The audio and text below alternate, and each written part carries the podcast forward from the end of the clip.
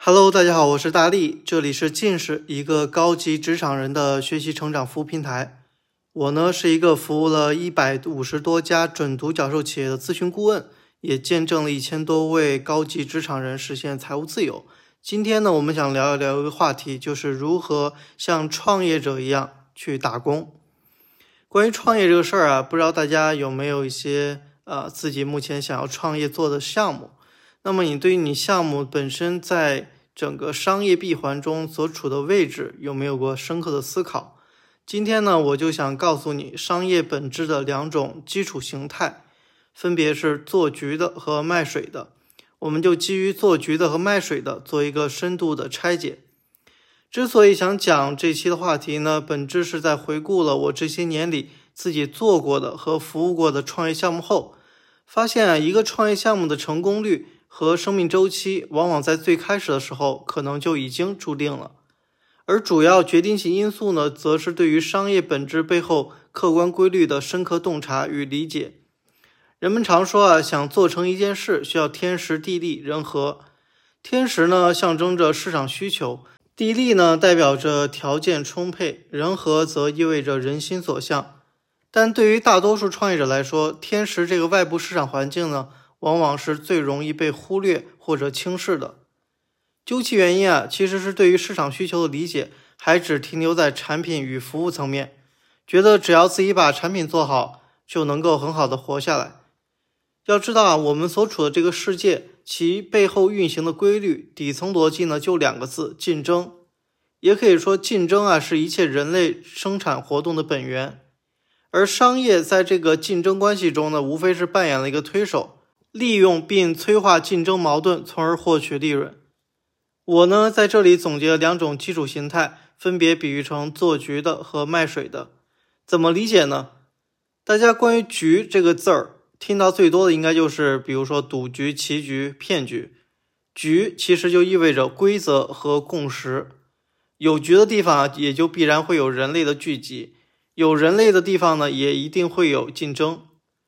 而大家竞争的原因啊，也是人类作为动物来自最底层的贪婪、欲望和生存的意识。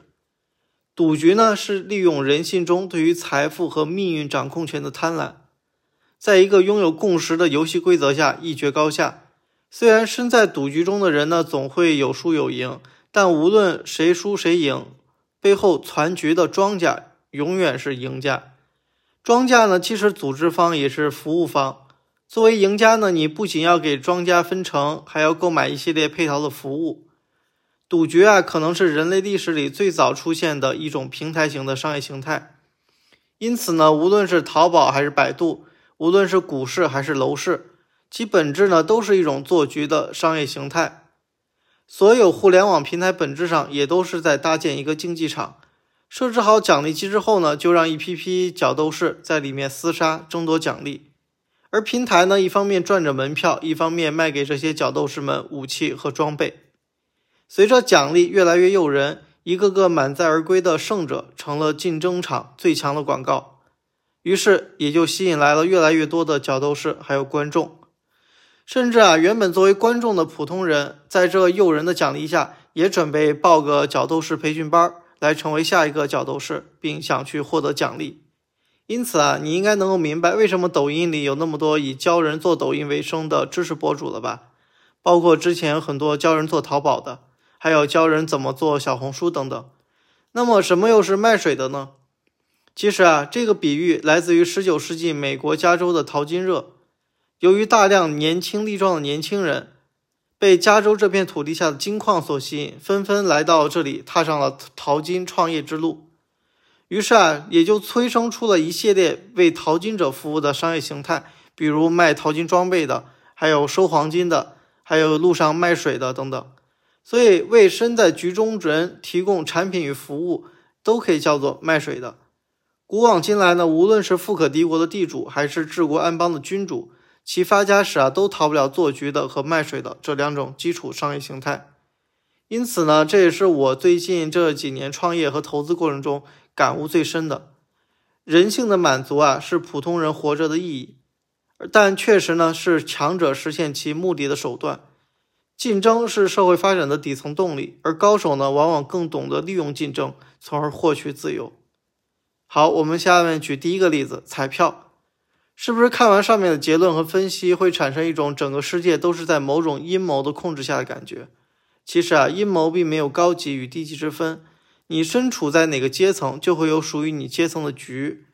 有些人呢可能会说：“哎，我就是老老实实工作的，不赌博也不贪财，也没有任何不良嗜好，任何这种局都赚不了我的钱。”一般能说出这种话的人啊，往往并没有意识到，只要你还身在一个国家，属于一个国家公民，拿着行业的标准收入，你就是局中人。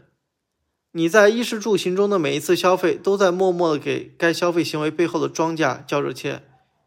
只不过这个局啊，已经潜移默化成了你意识中的预装软件，让你错以为这些都是理所当然、天经地义的。这其实也是大部分人的现状，本质局中人呢却毫无察觉。作为一个舶来品的博彩业，从1994年中国体育彩票的首次问世，截止到2019年8月底，中国彩票。累计筹集公益基金超过四千九百亿元。如果真的去追溯彩票的发源地，在几千年前的秦汉时期，其实就已经有了雏形。这样看来，可能中国才是真正的博彩业的鼻祖。彩票的本质其实就是一种有奖储蓄，只不过这笔储蓄呢，往往有去无回。大部分的人啊，只是获得一种参与感和短暂的多巴胺刺激。也可以说啊，彩票是很多人的第一次赌博。那么，为什么彩票能够延绵不绝、流传至今呢？本质上还是利用了人们对于美好物质生活的期盼，希望借助很低的成本来博取财务自由的美梦。但不得不承认，彩票的初衷啊，可能也是给广大劳苦的群众对于枯燥无味的生活呢，给一个调味剂。一方面呢，是让大家对于辛劳的工作和生活还抱有一丝希望；另一方面呢，也是变相通过这种方式来实现募捐的目的。支持了那些看不见的事业，所以像彩票这种只有国家才能组的局，普通人呢，要么成为捐款者，要么就成为卖水人。比如线下彩票的购买站点，还有被封禁的互联网彩票平台，还有一些相关的书籍啊、付费社群等等，本质上都是在给广大深陷发财梦的彩迷们送水送饭，好让他们更加愉快在这个局中做着困兽之斗。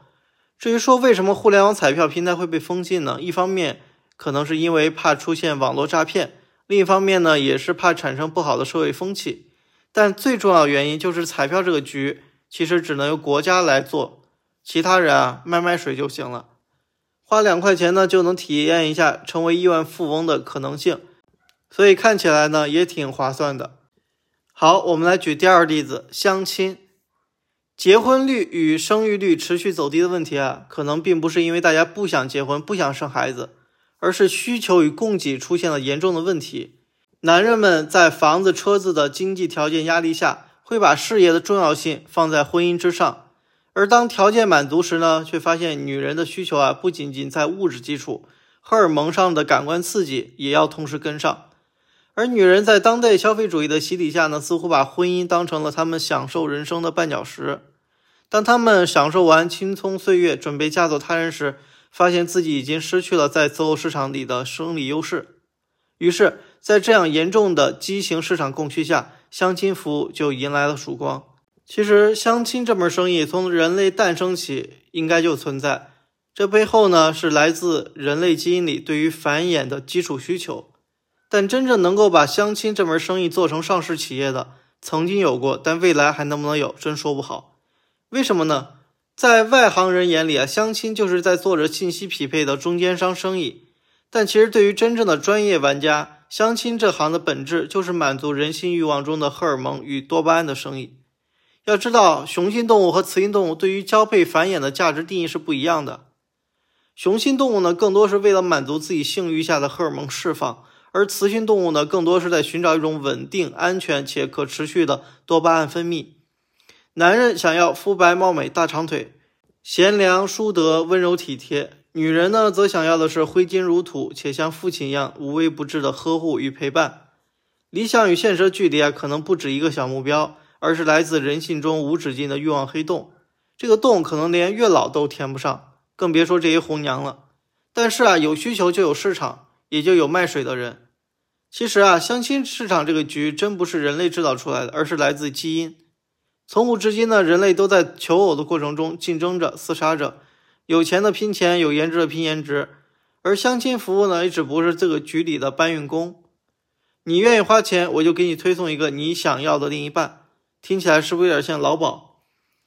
我只能说啊，只要是性与钱的交易，无论是一个小时还是一辈子，本质上都是包装起来的服务关系。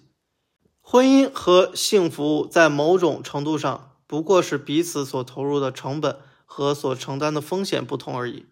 好，我们来聊第三个话题：比特币。你是否思考过，当我们在讨论一个物品的可投资价值时，到底关注的是它的使用价值还是流通价值呢？比如北上深的房子作为一个物理空间的水泥盒子，从使用价值上来看，它能够给人们遮风挡雨、休息生活。那为什么，假如我们在一个森林里面建造同样的房子，甚至比它还要大，但却没有它的价值高，甚至流通性好呢？看来，一个商品的价值啊，并不完全取决于它的使用价值，而是在于流通价值。而决定流通价值的呢，其实是背后的共识基础。当大家都认为北上深的房子最值钱，其他城市的房子呢都比不上这里具有投资价值时，那就代表着全世界的人对于房子的共识就是投资价值高于使用价值。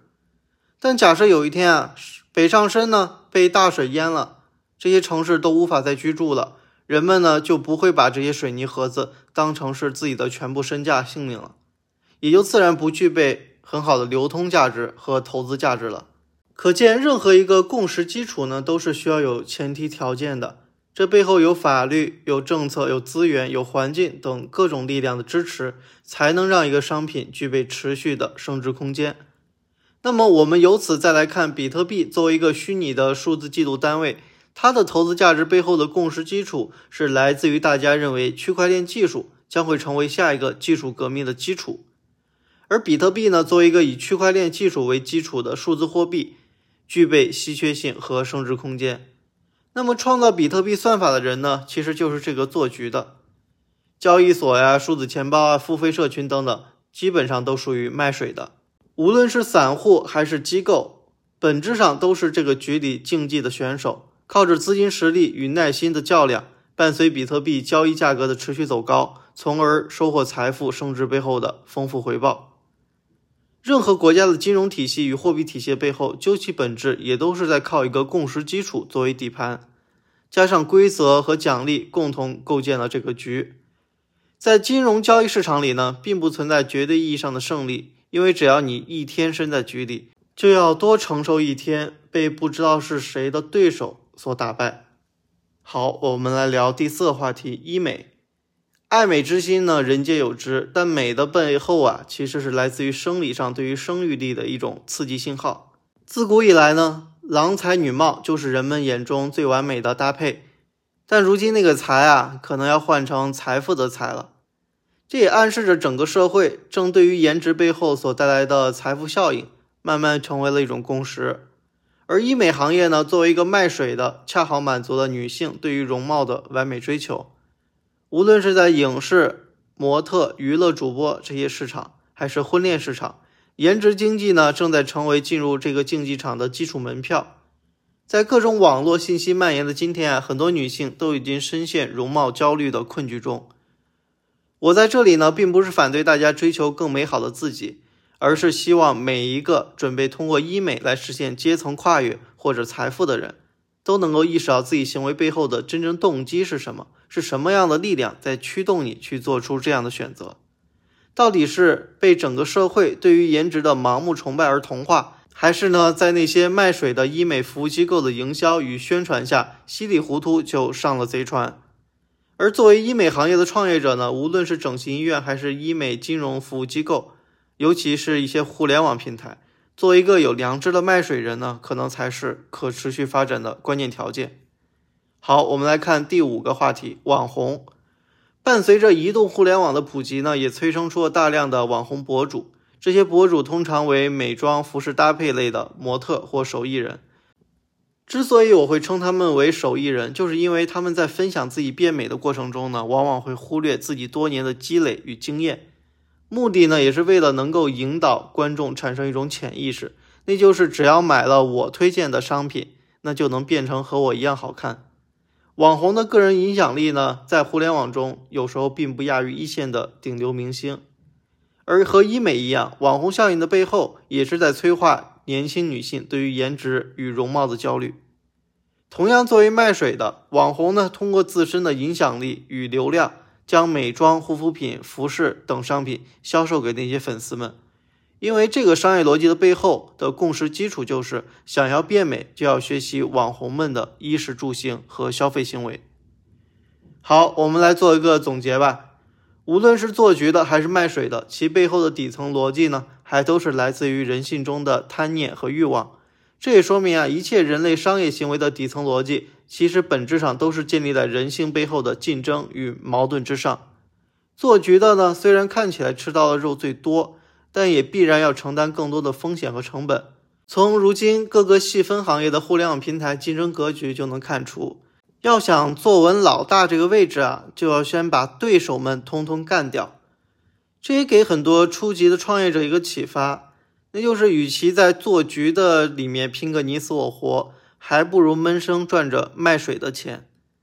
所以，如果呢你是一个准备创业或即将创业的职场人，那么，希望本期的音频能让你对于商业底层逻辑中你所做的项目它身处的位置能有个清晰的判断和定位，从而呢会引导你做出下一步的选择和判断。好，这就是我们本期的话题。如果你想进一步学习我们的后期的训练营，欢迎你添加我的个人微信或扫描下面的二维码。好，我们下期再见。